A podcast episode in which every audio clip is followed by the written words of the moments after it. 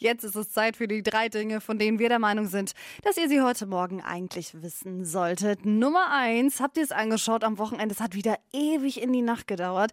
Bei Schlag den Star. Wer eingeschlafen ist, hier die Info. Olaf Schubert hat das Duell gegen äh, Michael Mittermeier gewonnen und konnte 100.000 Euro abräumen. In Olaf Schubert Währung sind das dann 2000 äh, Polunder, würde ich sagen. Laut einer Umfrage lassen inzwischen 19 Prozent der Deutschen ihre Jobbewerbung von einer künstlichen Intelligenz verfassen. Finde ich total verrückt, aber finde ich auch ganz gut. Ein äh, kleiner Reminder, aber lest euch die Bewerbung, bevor ihr es rausschickt, nochmal gut durch.